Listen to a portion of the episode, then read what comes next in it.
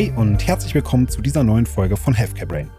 In der heutigen Folge werden Dr. Kerstin Stachel und ich, Lennart Elsholz, unsere Serie zur Krankenhauswelt fortsetzen. Wir hatten ja bereits einen ersten Teil. Wenn ihr den noch nicht gehört habt, hört euch den unbedingt vorher an, wo wir uns über die Organisationsform von Krankenhäusern, über Dienstleistungen, was bedeutet es überhaupt, Medizin in, im, im Gesundheitswesen zu leisten, unterhalten haben. Und jetzt soll es um die Leistungsfinanzierung gehen. Wie finanziert sich überhaupt ein Krankenhaus? Was ist eine DRG? Was bedeutet duale Finanzierung? Und wir wünschen euch ganz viel Spaß bei dieser neuen Podcast-Folge. Hallo Kerstin. Hallo Lennart. Heute, liebe Kerstin, wollen wir den zweiten Teil, nämlich äh, zu unserem Thema Krankenhauswelt, Willkommen in der Krankenhauswelt aufnehmen.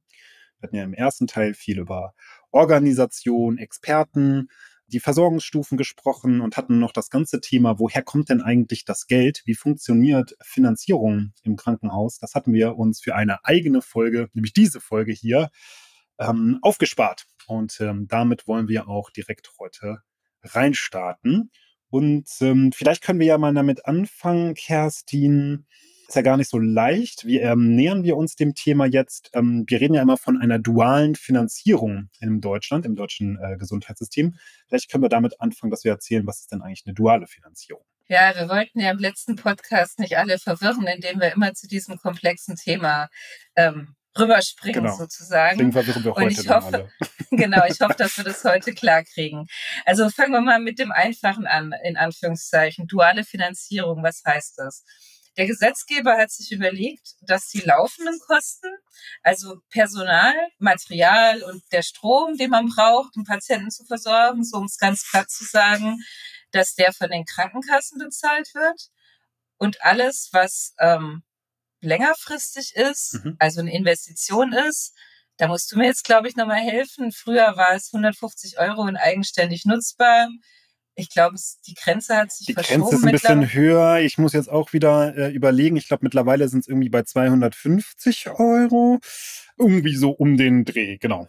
Genau, aber Grenzen verschieben sich ja flexibel und ich glaube, man sollte sich einfach merken, all das, was man eben längerfristig nutzt. Also ob es der PC ja, ist, genau. das Gebäude, genau. das Medizingerät, ja. das Bett, in dem der Patient liegt oder der Schreibtisch, an dem der Verwaltungsmitarbeiter sitzt. Das sind eben Investitionen, weil die kann ich über mehrere Jahre nutzen und die müssen einfach da sein, egal wie viele Patienten im Grunde da sind.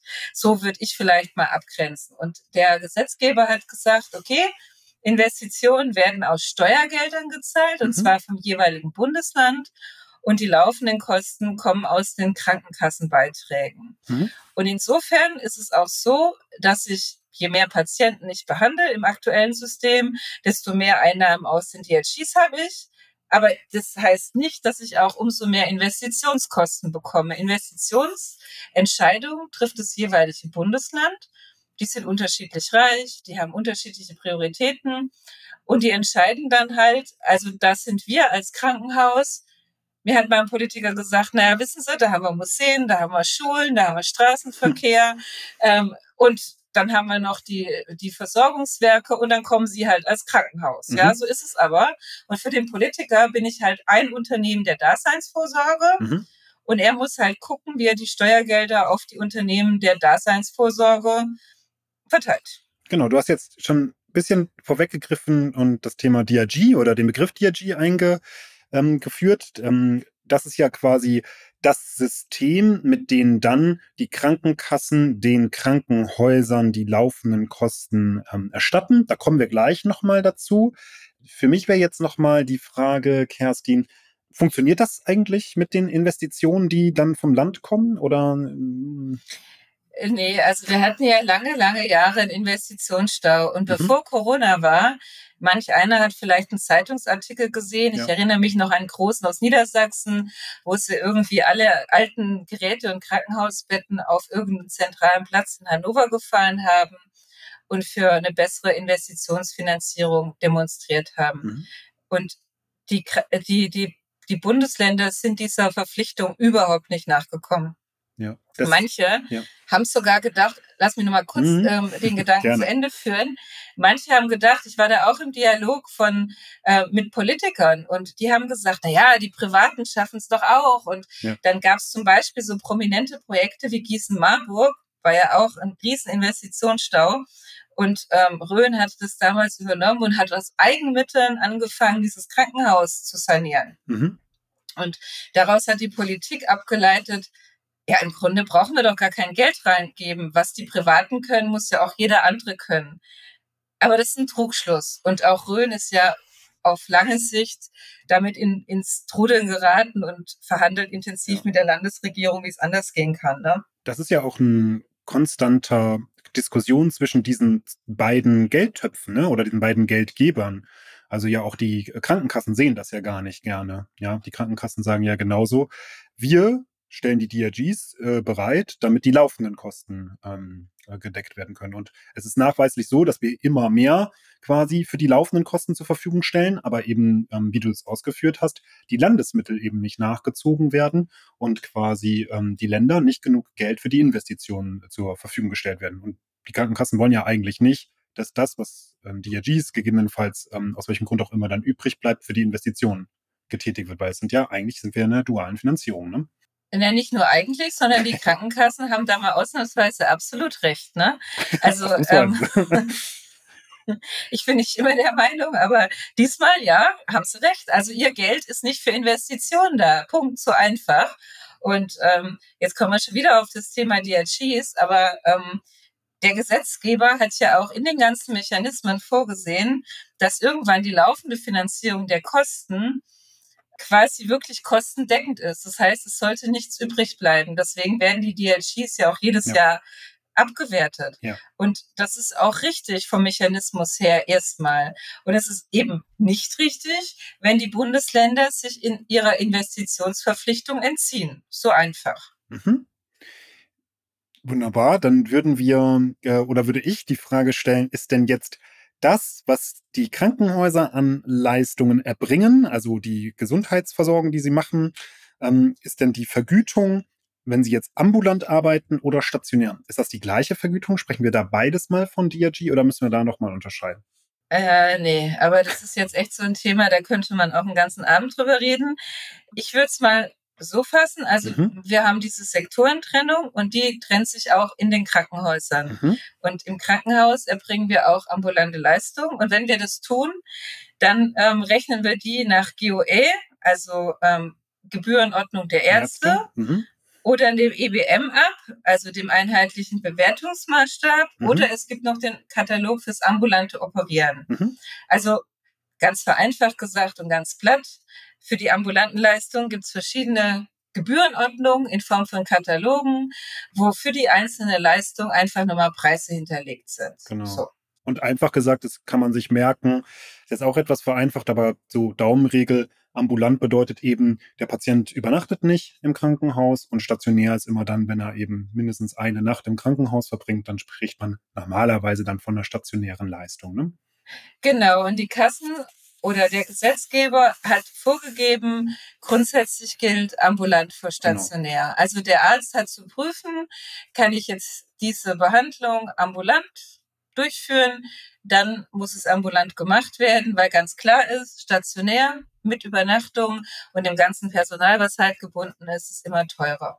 Genau, und äh, zu den ähm, Leistungs- oder Katalogen, die du genannt hast, kommt dann voraussichtlich ab nächstem Jahr wenn dann dann auch der Beschluss, der Gesetzesbeschluss dann ge gefasst wird, auch noch die Hybrid-DRG dazu, die dann quasi die Lücke zwischen, kann man grob sagen, AOP, also dieser rein ambulanten Leistung AOP und der stationären Leistung per DRG noch weiter schließen soll und die Krankenhäuser noch mehr dazu motivieren soll, sich in der ambulanten Versorgung mehr zu beteiligen. Ja, das schließt halt so eine Lücke. Ne? Also ähm, da, da muss man vielleicht nochmal so ganz allgemein sagen, dass ja. jedes Finanzierungssystem ja gewisse Anreize schafft. Mhm. Ne? Und jeder Akteur im System versucht ja, weil es ist ein ökonomisches System, mhm. für sich einfach den wirtschaftlichen Vorteil zu generieren. Mhm. Und dann gibt's halt ähm, Krankenhäuser, die haben halt diese stationäre Struktur und für die ist es gar nicht so einfach, Leistungen im ambulanten Setting erstmal zu erbringen, weil es einfach so ja nicht so so schlank ist wie beim Hausarzt, jetzt mhm. mal überspitzt mhm. im Bild zu bleiben. Und ähm, deswegen versuchen sie manche Leistungen dann eben stationär zu argumentieren und zu sagen, nee, der muss jetzt doch bei uns im Bett bleiben, weil und so. Und ähm, diese Lücke will der Gesetzgeber schließen und sagen, also mit Hybrid-DRGs will er auch eine stärkere Abstimmung zwischen den beiden Sektoren motivieren und vielleicht ein Krankenhaus überzeugen, dass es eben mit verschiedenen, vielleicht auch schon vorhandenen ambulanten Strukturen anders kooperiert, oder? Ja. So kann man es vielleicht so, ja, aber, sagen. Ja, auf jeden Fall. Also so kann man es sagen. Und dazu muss man, glaube ich, grundsätzlich noch wissen, dass eben Deutschland ähm, ja im Vergleich zu anderen Ländern deutlich mehr noch stationär tut als ambulant. Also es gibt so ein paar Beispieleingriffe wie zum Beispiel Hernien, Arthroskopien. Ähm, da wird einfach noch mehr stationär gemacht. Also der Patient übernachtet mindestens eine Nacht im Krankenhaus, als eben ambulant gemacht wird. Und das, wie du sagst, hat wieder ein bisschen was mit dem Anreizsystem zu tun. Ne? Aktuell lohnt es sich eben für die Krankenhäuser finanziell eher dann eben ähm, eine Übernachtung mit reinzunehmen und dafür versucht man das dann über unterschiedliche Faktoren oder Begründungen äh, so zu tun, dass dann eben ein stationärer Fall draus wird, als dass dann ein ambulanter Eingriff gemacht wird. Und ja, hat natürlich, wie du sagst, auch wieder ein bisschen was mit den Strukturen zu tun. Genau. Bevor wir zu den DRGs kommen, die würden ja jetzt quasi hier, jetzt haben wir den Begriff schon so oft genannt, ähm, kannst du noch mal erklären, äh, Kerstin, bevor wir die DRGs hatten, die hatten wir ja nicht immer in Deutschland als Vergütungssystem. Welches, welche Art von Vergütungssystem hatten wir vor den DRGs? Naja, wir hatten ähm, tagesgleiche Pflegesätze. Das bedeutete, ein Krankenhaus durfte oder sollte ein Patient so gut wie möglich behandeln.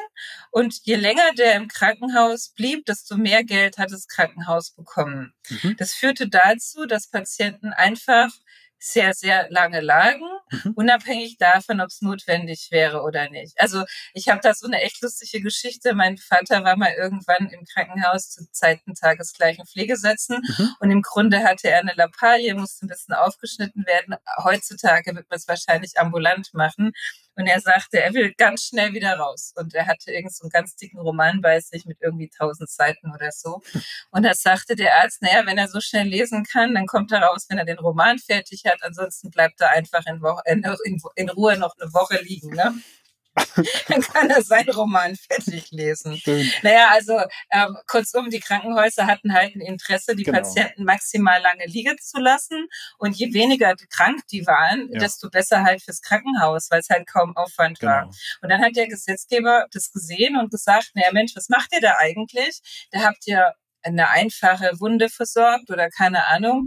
Und ähm, klar, dass der vielleicht eine Nacht mal als Überwachung stationär bleiben muss, aber man hat den dann wirklich eine Woche liegen lassen, den ja, Patienten. Ja. Und ähm, dann hat der Gesetzgeber gesagt, nee, also jetzt ist mal Schluss mit lustig. Wir wollen tatsächlich die Vergütung angleichen an das, was ihr tatsächlich leistet. Also wenn wenn, wenn der Patient wirklich die Leistung des Krankenhauses in Anspruch nimmt mhm. und eure Hilfe auch echt braucht, mhm. dann soll er lang bleiben. Wenn er das aber nicht braucht und es reicht, wenn er zu Hause nochmal drei Tage die Füße hochlegt, dann soll er das auch zu Hause machen. Mhm. Und das ist ja dann quasi die Einführung der DRGs, also genau. der Diagnose Diagnosis Related Groups. Diagnosis Related Groups, genau. genau. Also zu Deutsch könnte man auch übersetzen ähm, als Fallpauschale, ja, also es sind Gruppen, Diagnosegruppen, die geformt werden und das ist ja auch ein System, was jetzt Deutschland nicht für sich erfunden hat, ähm, sondern wir haben, soweit ich das noch aus meinem Studium weiß, das australische DRG-System übernommen, die Schlangenbisse rausgenommen und noch ein paar mehr äh, übliche Krankheitsbilder, die man in Deutschland dann eher findet, mit aufgenommen. Und äh, die Idee oder eine der wesentlichen Zielsetzungen war, eine Vergleichbarkeit, ne? das ist das Thema Vergleichbarkeit über ähm, ja, quasi ja über mehrere Krankenhäuser zu schaffen und die Verweil Verweildauer zu reduzieren, weil damals wir ja, auch, und auch, ja, hm, und auch einfach zu sagen, also jetzt zu der einfache Blinddarm-OP, ne? mhm. ne? Ähm, ist ja sehr häufig und die Aktion ist, Blindarm entzündet sich, Blindarm muss raus, Ende der Geschichte. Mhm. Und dass dieser Prozess, egal in welchem Krankenhaus, genau mit dem gleichen Geld entlohnt mhm. wird. Also dass nicht ein Krankenhaus sagen kann, ähm, Blindarm 1 liegt bei mir drei Wochen und das andere Krankenhaus sagt, aber ich habe den in drei Tagen fertig sondern dieses DRG-System ist ein lernendes System. Alle Daten aller Krankenhäuser oder der berichterstattenden Krankenhäuser wird an die INEC, mhm. ähm, das Institut für Normierung der Entgeltsysteme im Krankenhaus, im Krankenhaus gemeldet. Und daraus lernt dieses System ein durchschnittlicher Blinder, also jetzt wirklich aus dem Blauen rausgesprochen, braucht drei Tage stationär und dort braucht es so viel Ärzte, so viel mhm. Pflegekräfte und so viel Material. Und deswegen wird dieser Blindarm mit x Euro vergütet und das wäre dann die sogenannte Vollpauschale. Und das Krankenhaus muss jetzt eben gucken, schaffe ich es, mich so zu organisieren, dass ich in diesem Durchschnittspreis ankomme. Mhm das Geld folgt der Leistung, ne? Das wäre jetzt wieder so ein Leitspruch, äh, den man quasi zu diesem, ähm, zum DRG-System sagen kann. Es soll äh, transparent sein, es soll klar sein, ähm, welches Geld fließt und auch in welcher Höhe und wie du sagst, standardisiert äh, für die jeweiligen Fälle. Das heißt, wie kommt denn so eine DRG eigentlich zustande? Kannst du das nochmal erklären? Naja, also der Arzt, ähm, der verschlüsselt die Leistung, die er erbringt und die Pflege auch. Mhm in ähm, Diagnosen und äh, OPS-Codes, wie es mhm. so heißt, und wie wir Deutschen so sind. Ich glaube, mittlerweile sind es über 50.000. Ja, gigantisch. Ähm, und ja. ja, es ist wirklich gigantisch und ganz praktisch. Im Krankenhaus macht es der Arzt auch nicht alleine, sondern es gibt immer Codierfachkräfte, die dabei mhm. unterstützen, mhm. weil wie so häufig, das ist aus meiner Sicht auch der größte Nachteil vom DRG-System, es ist extrem detailliert geworden und extrem viel, viel, viel Erwartung an Arzt und eine Pflegekraft, was er genau alles dokumentieren muss, dass am Ende die richtige DHG rauskommt. Mhm. So, also er verschlüsselt im Grunde ganz einfach seine Leistung, die er erbracht hat. Das geht in ein Computersystem und am Ende kommt dann raus, das läuft in die DHG sonst viel, viel rein. Mhm. So. Und ähm, dann hängt es dann natürlich davon ab, ob es der Patient zum Beispiel Nebendiagnosen hat. Genau. Also es ist genau. natürlich schon so, wenn man einen multimorbiden Patienten hat, also sagen wir mal, ich habe den ganz jungen Patienten mit 14 Jahren, der hat einen Blindarm, der ist aber sonst körperlich fit, der kommt in den Krankenhaus, Blindarm raus und alles wieder gut ähm, in kürzester Zeit, hoffentlich.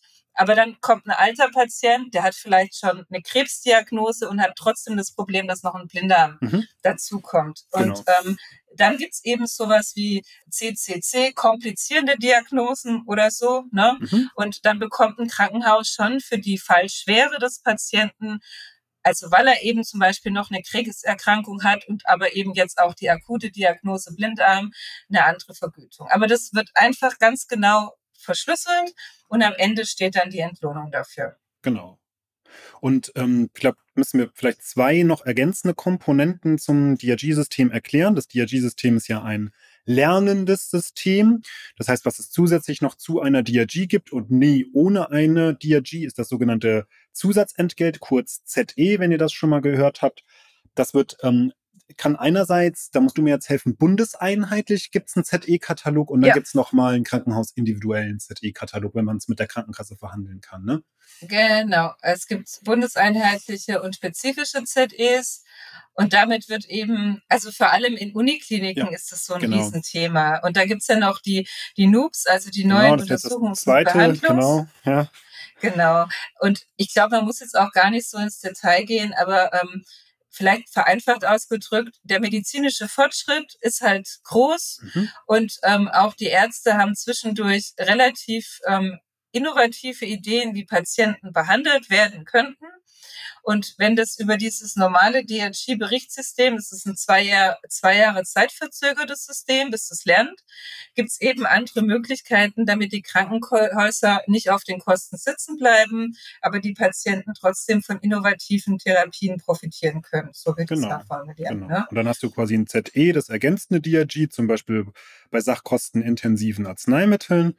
Und ein NUP ist dann eine Behandlungsmethode, für die es noch keine DRG gibt, die komplett neu bewertet wird. Richtig? Genau, und es, ja, genau. Und es wird ja auch meistens mit der Industrie zusammen gemacht. Also die Industrie ist da auch sehr bemüht. Also mhm. alle, die im Einkauf sind, haben dann schon mal von der Industrie wahrscheinlich gehört, ja, dann beantrag halt einen NUP. Ne? Ähm, Ja, ist aber gar nicht so einfach. Genau. Also es muss präzise kalkuliert werden und der medizinische Nutzen muss dann tatsächlich auch die Krankenkasse überzeugen. Mhm. Ansonsten wird es auch kein Noob werden. Ne? Mhm. Genau. Und dann kriegt, kriegt er so einen Status, ne? Und dann darf man den abrechnen, wenn das eben mit der Krankenkasse vereinbart werden konnte, das Noob. Genau. Mhm. Also was mir nochmal wichtig ist, ist ähm, jetzt in der Lauterbach-Reform, da sagt man ja immer, dieses System, das ist rein, äh, weiß ich nicht, ökonomisch getriggert ja. und äh, ja. irgendwie Voodoo. Ja. Also erstens mal, Herr Lauterbach war selbst einer der Treiber der Einführung. Des DRG-Systems, ne? Er hat das mitgetrieben. Ja, genau. ja. Er hat es mitgetrieben.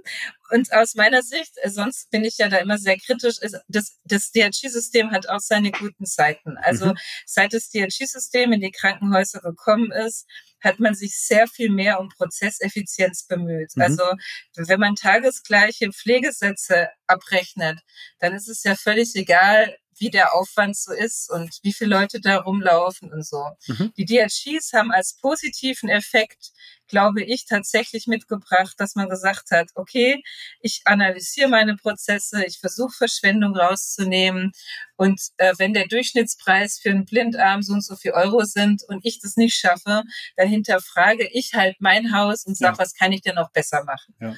Und ich meine, in dem Zuge sind ja auch so die ganzen professionellen Einkäufe entstanden. Mhm. Vorher war das ja schlicht nicht notwendig. Ne? Da hat man halt eingekauft und hat es halt irgendwie abgerechnet. Es war irgendwie egal, was es gekostet hat. Und aus Sicht der Steuerzahler und der Beitragszahler für Krankenkassen ist natürlich unbefriedigend. Ja. Also insofern glaube ich, diese Konzentration auf, wie erbringe ich einen effizienten Prozess, da kann man Haken dran machen. Das haben die DRGs hingekriegt. Jetzt ist halt das System aus verschiedensten Gründen etwas überdreht, ganz sicher, und es braucht eine Reform. Aber der Grundgedanke der DLGs finde ich persönlich nicht so schlecht. Ich weiß mhm. nicht, wie du es siehst, Lennart. Ich sehe es ähnlich und dort ist es ja auch gerade ähm, eben schon gesagt, dass ja am Ende des Tages ja jedes Vergütungsmodell irgendwo ein Anreizmodell ist, ja. Und ob du jetzt im Kostendeckungssystem ähm, den Anreiz hattest, den Patienten länger liegen zu lassen oder im DRG-System dann eher versuchst, mit den Ressourcen, die du zur Verfügung stellst, halt effizienter umzugehen. Am Ende kann man natürlich sagen, das DRG-System, das fördert eben, dass mehr Eingriffe gemacht werden, als unbedingt nötig ist. Ist sicherlich an der einen oder anderen Stelle auch so. Aber du wirst halt aus meiner Sicht kein perfektes Vergütungssystem hinkriegen, bevor vor allem keins, was anreizfrei ist und was irgendwie entökonomisiert ist, so wie das jetzt äh, viel in den Medien ähm, berichtet worden ist. Ähm, das wird halt einfach nicht möglich sein, ja. Naja, da sprichst du nochmal so ein ganz, also bis, vielleicht geht es ein bisschen unter, deswegen will ich es jetzt mal rausgreifen. Ja, bitte. Einen ganz wichtigen Punkt an. Ähm, der DRG vergütet nur einen Eingriff. Mhm. Also, wenn mhm. du, Lennart, jetzt beim Joggen irgendwie aufs Knie fällst. Was wir nicht hoffen wollen, ja. Ja, aber könnte passieren. Also mir Durchaus. persönlich ist es passiert. Durchaus, ja. ja. Und ähm, dann ist die Frage, kann man das konservativ oder mhm. chirurgisch heilen? Ne? Genau. Weil vielleicht ist irgendein Knochensplitter abgesplittert oder was auch immer. Ja. Dann bekommt ein Krankenhaus für den guten Ratschlag, lieber Lennart, das tut zwar gerade echt weh, aber lauf mal sechs Wochen auf Krücken und mach ein bisschen Physiotherapie, bekommt das Krankenhaus kein Geld. Das genau. Krankenhaus bekommt Geld, wenn es sagt, lieber Lennart, okay, diesen Splitter, den wir dort jetzt sehen auf dem Röntgenbild, den operieren wir mal raus, machen eine komplizierte Knie-OP und dann machen wir anschließend eine Reha. Und das ist halt der Fehlanreiz am System, mhm. weil ein Krankenhaus nicht wirklich dafür honoriert wird, dass es sagt, okay, ähm, das ist jetzt eine Indikation, die kann ich auch mit Geduld also ausheilen. Mhm. Ist zwar jetzt ein bisschen mhm. blöd und unangenehm, aber im Grunde brauche ich keine OP. Und selbst wenn es der Arzt sieht, und viele Ärzte raten das ja auch und ja. sagen, ey, nee, wir machen keine OP. Aber wenn ein Krankenhaus halt Geld braucht, ähm, ist es nicht gerade hilfreich, ne? Ja, absolut. Das sind dann eben diese, ja, sogenannten Fehlanreize, die ja sicherlich auch ähm, da sind und ähm, wo, man wo man etwas gegen tun muss. Ob man jetzt deswegen das gesamte DRG-System abschaffen äh, muss, das, das steht wieder auf einem anderen Blatt. Ähm, wir kommen ja gleich auch noch ein bisschen zu dem, was ähm, jetzt mit der großen Krankenhausreform, was Herr Lauterbach dort vorhat oder was er jetzt quasi durch, äh, durch die Gesetzesgebung bringen möchte. Ich will aber vielleicht noch einen Punkt dich fragen, Kerstin. Es gibt ja zwei Themen an der DRG aus meiner Sicht, die in der aktuellen heutigen Situation dazu führen, dass die Krankenhäuser enorm unter Druck ähm, geraten. So wäre zumindest meine Einschätzung. Die erste Sache ist das, was Herr Spahn noch mit auf den Weg gebracht hat, das PPSG. Und die zweite Thematik, die hattest du nebenher schon ein bisschen angesprochen, nämlich der Fakt, dass das INEC die Entgelte nur alle zwei Jahre anpasst. Und jetzt haben wir ja heute quasi eine Situation durch die Inflation, ähm, dass wir die, dass die Krankenhäuser dem sehr großen Kostensteigerungen ausgesetzt sind und die über die pauschale Vergütung gar nicht abgedeckt sind. Ne? Das ist der eine Punkt. Aber kannst du nochmal erklären, was mit dem PPSG in Bezug auf die DRG passiert ist?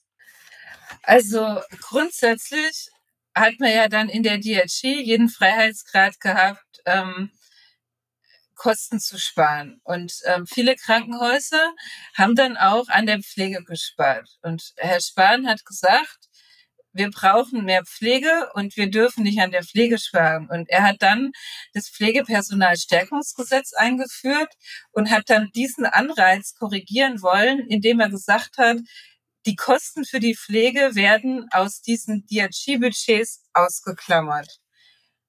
Genau, es war ja schon so ein leichtes. Zersetzen ne, der DRG. Ja. Also eigentlich ist alles in der DRG drin, was ich für meine Knie-OP brauche. Die, den ärztlichen Dienst, die Pflege, das Verbrauchsmaterial, ne, die, die, die Produkte. Und dafür gibt es dann diesen pauschalen Spahn, Satz. Und seit Sparen ist die Pflege nicht mehr drin. Richtig?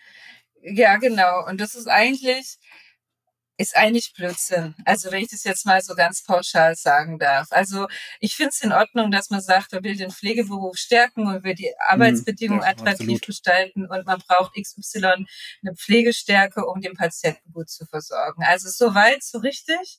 Aber so einzelne Komponenten aus dem System rauszunehmen, stellt auch die Krankenhäuser vor riesige Probleme, weil der Gesetzgeber hat vergessen zu definieren, was Pflege ist.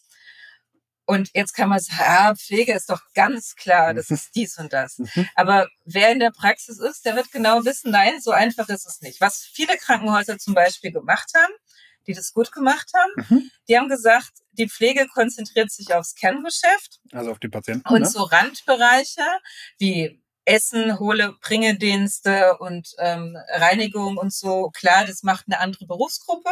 Mhm. Und die ist auch günstiger. Und damit konnte ähm, ein Unternehmen die Kostenstruktur verbessern. Mhm. Und jetzt nach diesem Pflegepersonalstärkungsgesetz, aber das würde ja keine Pflegekraft mitmachen, deswegen ist es in der Praxis auch nicht so einfach möglich, müsste man eigentlich sagen, wie ich hatte einen Hol- und Bringedienst und ich hatte ähm, Versorgungsassistenten und ich hatte eine Servicekraft, die die äh, Speisebestellung aufgenommen hat. Nee, schaffe ich alles wieder ab, macht ab heute die Pflege wieder selbst. Ne? Weil man nämlich, das vielleicht noch zur Erklärung, den Ist-Bestand der Pflege vergütet bekommt, ne? Ist richtig, oder? Also ja, es genau. lohnt sich quasi, jetzt wieder Tätigkeiten den Pflegekräften zu geben, die man über lange, lange, lange Zeit eben anderen Berufsgruppen gegeben hat, damit sich die Pflege auf den Patienten fokussieren kann. Jetzt lohnt es sich eben Pflegekräfte aufzubauen, aber denen eben dann auch Tätigkeiten zuzuschieben, wo man sagt, das hat eigentlich direkt mit der Pflege nichts zu tun, wenn man den Ist-Bestand der Pflege vergütet bekommt. Glaub, ja, ja, aber das ist so schwachsinnig. Absolut. Weil genau gleiche Meinung, ja. Und es kommt ja noch ein perfider, es kommt ja noch eine perfide Thematik dazu, dass es Kliniken heute auch ähm, in Bezug auf Insolvenz teilweise so schlecht geht. Herr Lauterbach hat ja noch festgestellt, oh, es, es sind jetzt auch Kliniken Insolvenz, die sind ja gar nicht so schlecht, das ist sehr schade drum. Ähm, hat ja aber auch was damit zu tun, dass es so lange dauert, die Pflegebudgets zu verhandeln mit den Krankenkassen. Ne? Und da fehlt naja, also Geld. man muss sich das Vielleicht dann nochmal ganz kurz, wie funktioniert so eine Budgetverhandlung? Mhm. Jetzt haben wir ja gesagt, okay, wir haben die DLGs, der Arzt und die Pflege machen irgendwelche Codes und Systeme, dann rechnet es aus und so weiter. So einfach ist es aber leider Gottes nicht. Also jedes Jahr wird ein Budget verhandelt mit den Krankenkassen. Und ich persönlich finde, es ist eine ganz skurrile Veranstaltung. Also das verhandelt jedes Krankenhaus individuell. Und ich selbst saß da immer so ich mit meinem Team von Controlling und ähm, Rechnungswesen und äh, Rechtsstelle und aber mir gegenüber saßen, weiß ich nicht, zehn, zwölf Krankenkassenvertreter von den großen Krankenkassen, von den kleinen Krankenkassen. Es variiert von Bundesland zu Bundesland und von Haus zu Haus. Und man streitet dann über dieses Budget. Mhm. Und da geht es dann drum, welche Leistungen darf ich überhaupt erbringen? Sind die Leistungen, die ich erbracht habe, auch richtig erbracht oder auch nicht? Und man streitet sich eben auch über dieses Pflegebudget. Wir als Krankenhäuser sagen natürlich, na ja, klar, ähm, das ist jetzt Pflege. Das sagt die Krankenkasse. Nee, nee, das ist keine Pflege, das ist eine andere Leistung und so. Und dann braucht man ganz viele Testate von Wirtschaftsprüfern, die nochmal die Zahlen, die man gerechnet hat, bestätigen. Und wenn man jetzt überlegt, wie viel Bürokratie das verschlingt und wie unfruchtbar das ist, und mhm. ich will weder den Kassen noch den Krankenhäusern, den beiden Zeiten kann man keinen Vorwurf machen, weil das ist im Spiel so angelegt. Nur wenn der Gesetzgeber sagt, jede Pflegekraft wird bezahlt, dann ist es einfach eine politische Lüge. Ja. Weil natürlich wird um jede Pflegekraft gefeilscht. Die Kasse möchte so wenig Pflegekräfte wie möglich bezahlen und das Krankenhaus auf der anderen Seite versucht, jede Leistung in die Pflege reinzudrücken, in dieses Pflegebudget. Und ähm, das dauert und dauert und dauert. Und deswegen hat ja jetzt auch Herr Lauterbach gesagt, er will den ganzen Prozess verkürzen. Aber nur den Prozess zu verkürzen, ist aus meiner Sicht zu kurz gegriffen. Man müsste dieses Verhandeln auf Einzelebene, also auf Einzelhausebene, irgendwie auf ganz neue Beine stellen. Also ich finde diesen Streit, den man da führt, wie viel Bürokratie, Kosten da auch entstehen, wie viel Mitarbeiter gebunden sind, wie viel Wirtschaftsprüfungsgesellschaften, das ist wirklich erschreckend, weil all das Geld steht ja der Krankenversorgung am Ende nicht zur Verfügung. Ganz genau. Dann kommen wir doch noch mal ähm, zu dem Thema, was ist denn jetzt eigentlich für den Einkauf wichtig in Bezug auf das Finanzierungssystem? Und da wollen wir uns ähm, vor allem auf die DRGs konzentrieren. Ein bisschen was haben wir ja schon gesagt. Also es gibt ein INEC, ein Institut, was die Entgelte für das Krankenhaus kalkuliert und auch anpasst. Ne? Das, ist das, äh, das ist die Aufgabe des INECs. Und dann haben wir gesagt, es gibt die DRG, die eine Fallpauschale ist. Und ähm, das muss man uns sich, glaube ich, nochmal klar machen, Kerstin, was genau es bedeutet, jetzt mit einer Fallpauschale zu vergüten. Genau, also es bedeutet, dass äh, es gibt berichtende Krankenhäuser, die legen komplett ihre gesamten Datensätze offen. Und aus diesen Datensätzen kann man dann auch ähm, sehen, wie viel zum Beispiel eine Prothese gekostet hat. Mhm. So. Und ähm, das führt natürlich dazu, weil dieses Kalkulationssystem ein selbstlernendes System ist. Wenn jetzt, ähm, also wenn jetzt ein Krankenhaus eine Prothese besser ähm, verhandelt hat, dann geht es unter. Aber wenn wir jetzt zum Beispiel an die großen Einkaufsgemeinschaften denken und die schaffen es, den ähm, Prothesenpreis um zehn Prozent zu drücken, ja, und freuen sich ihres Lebens, dann ist diese zehn Prozent Reduktion spätestens in zwei Jahren Teil vom Vergütungssystem und führt zu einer Abwertung der Sachkosten im DRG-System um 10 Prozent. Bedeutet, das, worüber sich der Einkäufer gefreut hat, weil er einen positiven Deckungsbeitrag fürs Krankenhaus erwirtschaftet hat, der wird dann, der ist dann weg. Und natürlich ist die Industrie sich dieser Problematik auch bewusst und man versucht dann auch zu sagen, nee, also wir können den Preis nicht senken, weil dann sinken ja die DRGs, dann sinkt ja eure Vergütung. Und da befindet man sich so ein bisschen im Teufelskreis, weil mhm. ähm, je besser der Einkäufer verhandelt, desto niedriger werden die DRGs auch. Natürlich immer zwei Jahre Zeit verzögern, mhm. aber dann schlägt es zu. Aber ist ja auch ein bisschen der Wunsch ne, des Gesetzgebers, dass schlussendlich auch Produkte eingeführt werden. Irgendwann ist auch der Innovationszyklus ähm, vorbei und dann erwarten wir ja auch, dass bestimmte Produkte günstiger werden. Also das kennt man ja auch aus dem Privaten. Ne? Ähm, da kostet vielleicht ein Laptop äh, heute ähm, weniger, als er noch vor zehn Jahren gekostet hätte. Produkte werden in Summe in größeren Margen oder in größeren, in größeren Abnahmemengen produziert und werden dann günstiger. Und wir haben ja eine Beitragsstabilität. Also wir wollen ja auch quasi nicht äh, über die gesetzliche Krankenkasse mehr zu den Gesundheitskosten von unserem Gehalt abgeben, mehr hinzuzahlen. Das heißt, so ein bisschen schwierig, ne? Das ist wie so, ein, so eine Packsituation. Also einerseits kann man es verstehen, man möchte ja auch gerne, ähm, dass wir günstiger wirtschaften. Und auf der anderen Seite ist es dann auf der, ja, nach zwei Jahren, wie du gesagt hast, dann auf der Habenseite wieder weg, weil die Preise ja fixiert sind. Ja, genau. Also aber es, es ist halt, das System ist so, wie du sagst, Lennart. Am Ende zählt die Beitragsstabilität. Ja. Ja. Und das ist ja für uns als ganz normale Bürger absolut gut, damit wir nicht mehr von unserem Gehalt für die Krankenversicherung zahlen müssen. Ja. Ähm, auf der anderen Seite, also gibt's halt zwei Implikationen. Also der Klinikeinkäufer muss sich dem Mechanismus bewusst sein, mhm. weil die Industrie halt auch nicht so viel Preisverlust haben möchte. Mhm. Auf der anderen Seite gibt's ja auch der gegenteilige Fall. Der, der, ähm, der Einkäufer kauft ein Produkt ein und glaubt, er hat einen guten Preis. Aber eigentlich zum Status quo heute ist der Sachkostenanteil von seinem Produkt, das in seiner Klinik eingesetzt wird, schon deutlich höher als der Sachkostenanteil in der DRG. Mhm. Und dann ist es natürlich blöd. Also genau. ähm, und die Industrie wird jetzt darauf nicht aufmerksam machen. Nein. Ist auch richtig so.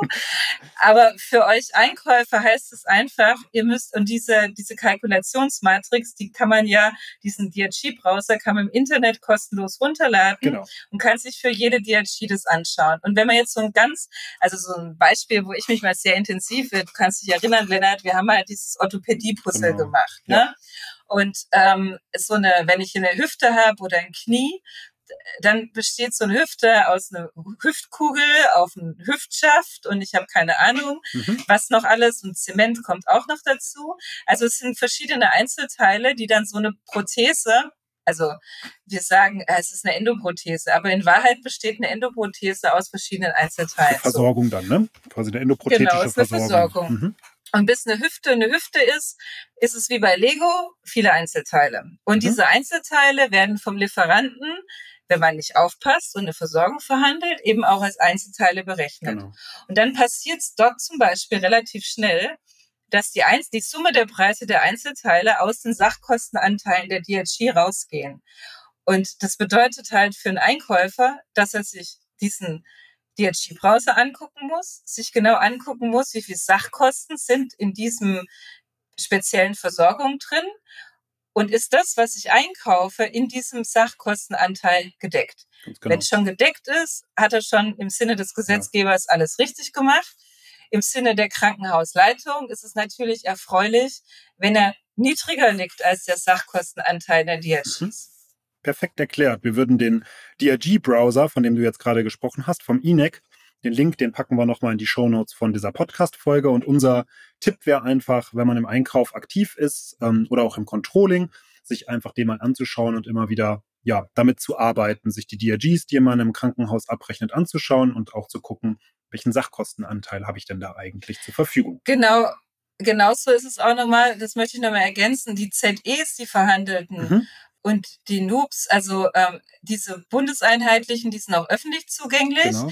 Aber dann gibt's ja auch, und das ist manchmal auch eben das in so einem großen Krankenhaus, da verhandelt das Controlling zum Beispiel mit dem äh, mit der Krankenkasse diese Noobs und diese individuellen ZEs mhm. und vergisst oder man kommuniziert nicht ausreichend. Auf jeden Fall erreicht diese Message den Einkauf nicht. Und der Einkauf macht dann irgendwas Gegenläufiges. Also denkt einfach dran, irgendjemand in eurem Haus verhandelt es und ihr müsst unbedingt mit dem Bereich, der die Kassenverhandlungen führt, ganz, ganz eng im Austausch sein. Und ihr müsst von denen dann die Ergebnisse der Verhandlungen auch bekommen, weil nur dann könnt ihr einen guten Job machen. Manchmal ist es nämlich so, dass ähm, aus Grund von irgendwelchen Kompromissen. Also im Grunde ist es, könnt ihr euch das vorstellen, wie so ein bisschen Kuhhandel, ne? So eine Krankenkassenverhandlung. Ich gebe euch das, ich gebe euch jenes und dann machen wir noch was im Ausbildungsbudget oder im Pflegebudget und dafür gebt ihr noch ein bisschen nach bei den NUBs und ZEs, ne? Also es ist ein bisschen, es ist schon ein bisschen arabischer Bazar, so wie ich das immer erlebt habe, ne? Ich war da selbst noch nicht mit dabei. Klingt spannend. Ja, ist wirklich arabischer Basar. Und man denkt sich dann, ach Mensch, ich habe doch denen gemeldet, dass mein Produkt so und so viel Geld kostet. Ne? Ja. Und am Ende ist dann, aber harte Fakten ist dann, die Kasse hat dann gesagt, das NUB und das ZE wird nur so und so berechnet. So. Und ihr wisst es nicht, ne? Und denkt, ihr habt den Preis doch gemeldet als Controlling oder wer auch immer in eurem Haus zuständig ist. Mhm. Und es wird schon so sein. Aber das ist manchmal nicht so, weil man sich wirklich da auf Deals einlässt. Und dann müsst ihr das halt umgekehrt wieder wissen und dann wieder auf die Industrie zugehen und denen sagen, ja, euer Preis konnte nicht durchgesetzt werden bei den Kassen, das ist jetzt so und so und wir müssen da nochmal nachverhandeln. Die Industrie pokert ja auch ein bisschen. Die will ja auch in den Noob-Verhandlungen das Maximum rauszielen. Und insofern kann man das schon wieder gerade ziehen. Aber wichtig ist halt die enge Kommunikation. Mit dem Medizincontrolling, ne? Mit dem Medizincontrolling oder normales Controlling, also mit den Leuten, die die Kassenverhandlungen führen halt. Und ähm, dass man dann auch die Einkaufsverhandlungen drauf abstimmt am Ende. Sehr gut. Dann, ich glaube. Noch ein, ja. nee, hm? nee, einen Punkt haben wir vergessen. Ja, ich wollte den jetzt sagen, ja. Wir wollten noch über die Krankenhausreform das, sprechen, oder? Bevor wir dahin kommen, ja. nein, den Basisfallwert haben wir noch komplett vergessen. Den Basisfallwert. Ja, genau. Indem ich diese Punkte, die sich daraus ergeben, mit dem sogenannten Landesbasisfallwert multipliziere. Und das wollte ich jetzt einfach nur mal gesagt haben. Ähm, ursprünglich hat man, heißt der Landesbasisfallwert, irgendwann hat man gesagt, es gibt eine Konvergenzphase und dann ist es in jedem Bundesland gleich. Das ist aber nicht so. Also ähm, das glücklichste Bundesland in Deutschland ist Rheinland-Pfalz. Das hat den höchsten Landesbasisfallwert und die ärmsten sind Sachsen, Sachsen-Anhalt und Thüringen. Die haben derzeit den niedrigsten. Und das macht schon mal für ein Haus einige Millionen aus. Also ihr könnt es nachschauen. Da können wir dann auch nochmal in den Show Notes mhm. den Link machen zu den aktuellen Landesbasisfallwerten. Und insofern heißt es einfach praktisch und vereinfacht ausgedrückt. Ihr könnt in NRW, ins Niedersachsen oder in Sachsen-Anhalt Leistung X erbringen, aber deswegen kriegt ihr nicht die gleiche Eurosumme dafür, sondern unter Umständen deutlich weniger. Also wie gesagt, in Rheinland-Pfalz lebt sich in der Hinsicht am besten. Das heißt, man kriegt den gleichen Punktwert aus der DRG, ne? das ist dann das Relativgewicht genau. und das wird mal genommen, mal dem Landesbasisfallwert und der ist aber unterschiedlich von Land zu Land. Bundesland zu Bundesland. Genau, ich habe das mal ausgerechnet, nur so ein bisschen mhm. plakativ, ne? Ähm, mit einem Krankenhaus, das 65.000 Case-Mix-Punkte mhm. erbringt. Also Case-Mix-Punkte ist ja der Wert, der sich auch der DRGs ableitet. Und man sagt auch Bewertungsrelation genau. dazu. Und jetzt multipliziere ich das mit dem gültigen Landesbasisfallwert in Sachsen. Mhm. Dann kriege ich dafür 251 Millionen Euro. Und dann multipliziere ich das mit dem Landesbasiswert in Rheinland-Pfalz, dann kriege ich 258 Boah, Millionen. Bedeutet, ja.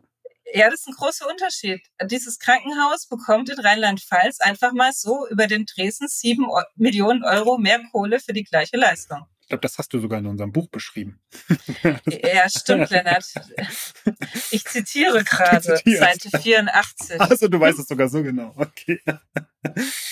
Gut, wollen wir dann die DRGs, ähm, die DRGs sein lassen und äh, ich glaube, da zu dem, zur, zur großen Krankenhausreform von Herrn Lauterbach, da müssen wir noch eine eigene Podcast-Folge machen, aber vielleicht kannst du ja nochmal zusammengefasst sagen, was die großen Veränderungen sind, die jetzt aktuell diskutiert werden. Ja, also diskutiert wird ähm, zunächst mal, dass das DRG-System nicht das Optimale ist und Herr Lauterbach sagt, die ökonomischen Anreizstrukturen müssen verändert werden. Mhm. Und es kann nicht nur sein, dass äh, wer am meisten Leistung bringt, belohnt wird, sondern er will jetzt wieder eine Vorhaltepauschale einführen, mhm. damit die Krankenhäuser halt einfach Geld bekommen, egal wie viel Leistung sie bekommen. Das so ein bisschen wieder zurück so in Richtung tagesgleiche, mhm. genau, Kostendeckungssystem. Ja. Davon verspricht man sich, ähm, dass vor allem Kliniken in, in strukturschwachen Regionen mhm trotzdem überleben, mhm. weil auch wenn sie keine Patienten haben, sie halt ein stabiles Grundeinkommen haben, so würde ich das mal nennen. Also sie halten medizinische Leistungen vor, ne? Und das sind halt diese, das ist dann diese Vorhaltefinanzierung, äh, die dort in genau. der Diskussion ist. Mhm. Also die Kritik, die es darüber gibt, also Vorhaltepauschalen, so verkehrt sind die nicht. Aber das Problem ist, dass wir halt nochmal dann zusätzlich in der anderen Welt leben und unser Abrechnungssystem noch mal komplizierter wird, als es eh schon ist. Und äh, meine persönliche Kritik dabei ist, ähm, dass eben die Landeskrankenhausplanung in den Ländern, also in den Bundesländern viel, viel stärker sich involvieren müsste. Also, weil wir haben ja alle unterschiedlichen ja. Trägerschaften. Und wenn jetzt alle Krankenhäuser in der Region nur einen Träger gehören würden, dann könnte ja der Träger das optimal steuern. Aber mhm. es gibt jetzt private Häuser, kommunale Häuser, Unikliniken und die jeder versucht ja, sich zu optimieren. Da kommt halt nicht zwingend die beste Versorgung für die Region raus. Insofern ähm, funktioniert das Ganze meines Erachtens nicht, im Sinne der Bevölkerung für eine maximal gute Versorgung, wenn man das einfach nur über die ökonomischen Anreizsysteme regelt, sondern es müsste auch die Landeskrankenhausplanung ganz anders aufgestellt werden. Und dann möchte halt äh, Herr Lauterbach noch, dass ähm, Leistungen vor allem in Zentren erbracht werden mhm. und dann soll es gewisse ach, wie nennt ihr das nochmal? Leistungsgruppen sind das die, ne? Leistungsgruppen geben, ja. genau, und die sollen entsprechend vergütet werden. Ja. Die Grundidee davon ist wiederum auch okay und gut, dass man sagt, Spezialisten setzen sich mit Spezialkrankheiten auseinander und nicht jeder macht komplizierte Krankheiten. Aber auch das rein über das Vergütungssystem zu regeln, halte ich für kritisch. Und die Hauptkritik eben ist jetzt an den aktuellen, diese ganzen Reformen sollen äh, zu 2025, glaube mhm. ich, kommen. Mhm. Und ähm, wir haben ja jetzt aktuell die Situation, dass wir, kennt ihr alle aus dem Privatleben, eine krasse Inflation haben. Ja. Also es wird alles teurer und es trifft uns als Krankenhäuser halt auch massiv. Und die Preise steigen und steigen und wir müssen halt in diesem DRG-System zwei Jahre drauf warten, dass es nachkalkuliert wird. Genau. Aber das hilft ja Stand heute nichts.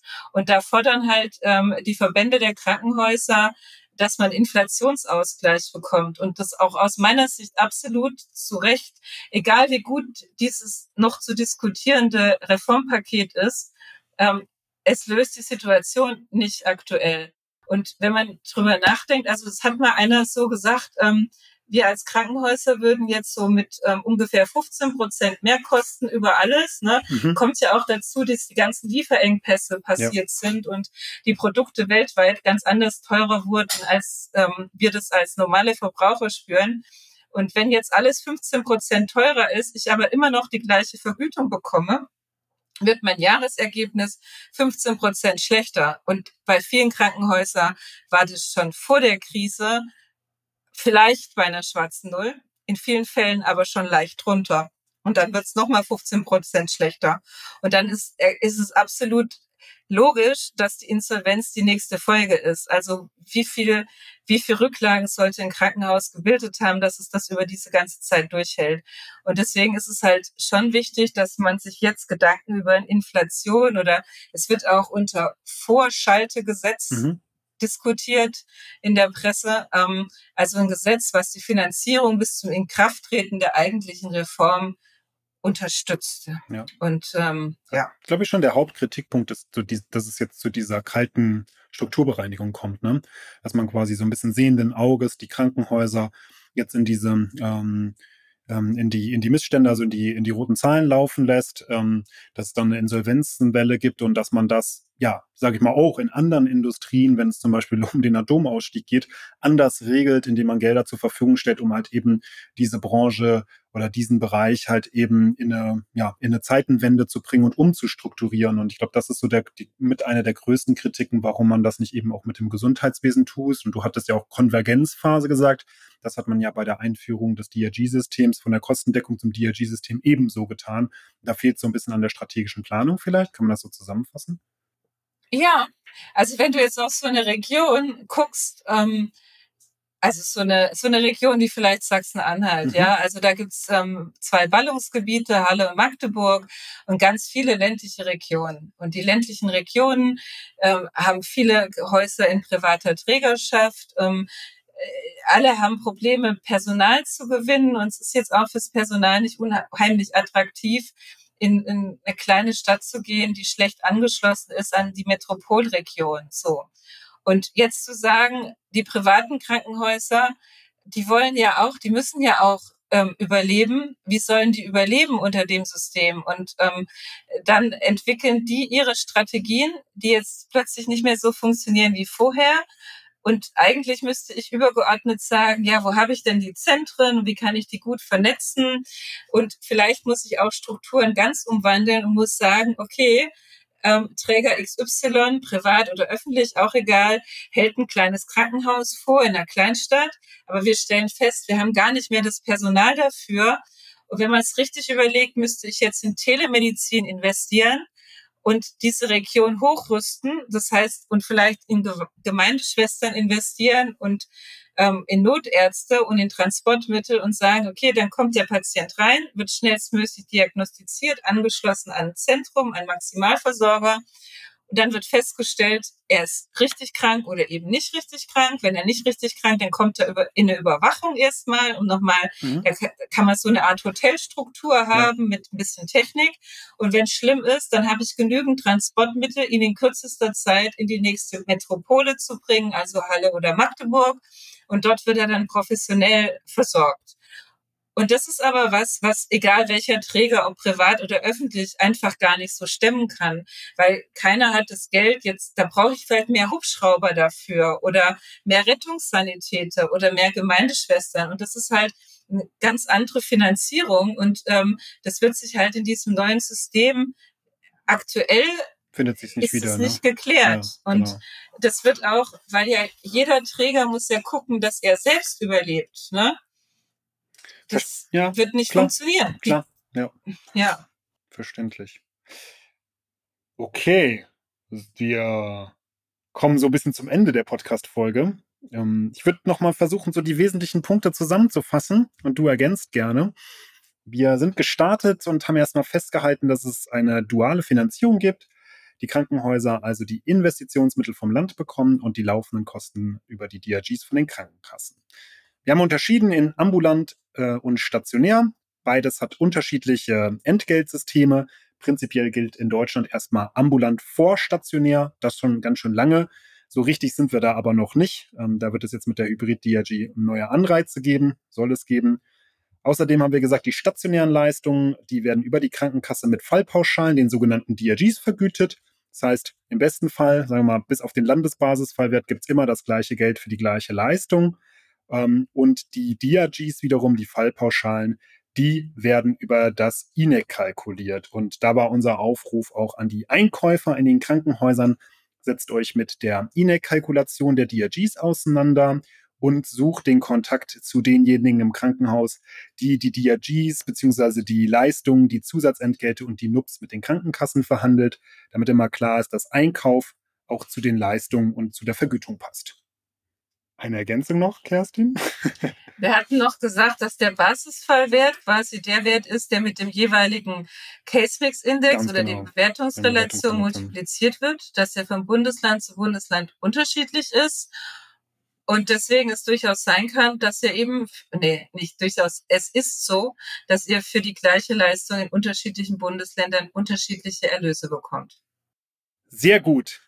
Genau. Und für das ganze Thema der Krankenhausreform von der Lauterbach, da glaube ich, machen wir nochmal eine vertiefende ähm, eigene Folge. Vielleicht holen wir uns da auch einen Gast für hinzu. Wir sagen an dieser Stelle vielen Dank. Herr Lauterbach persönlich. ja, bitte, nee. wenn du ihn, wenn du ihn bekommst, dann sehr gerne. Da wäre ich gespannt.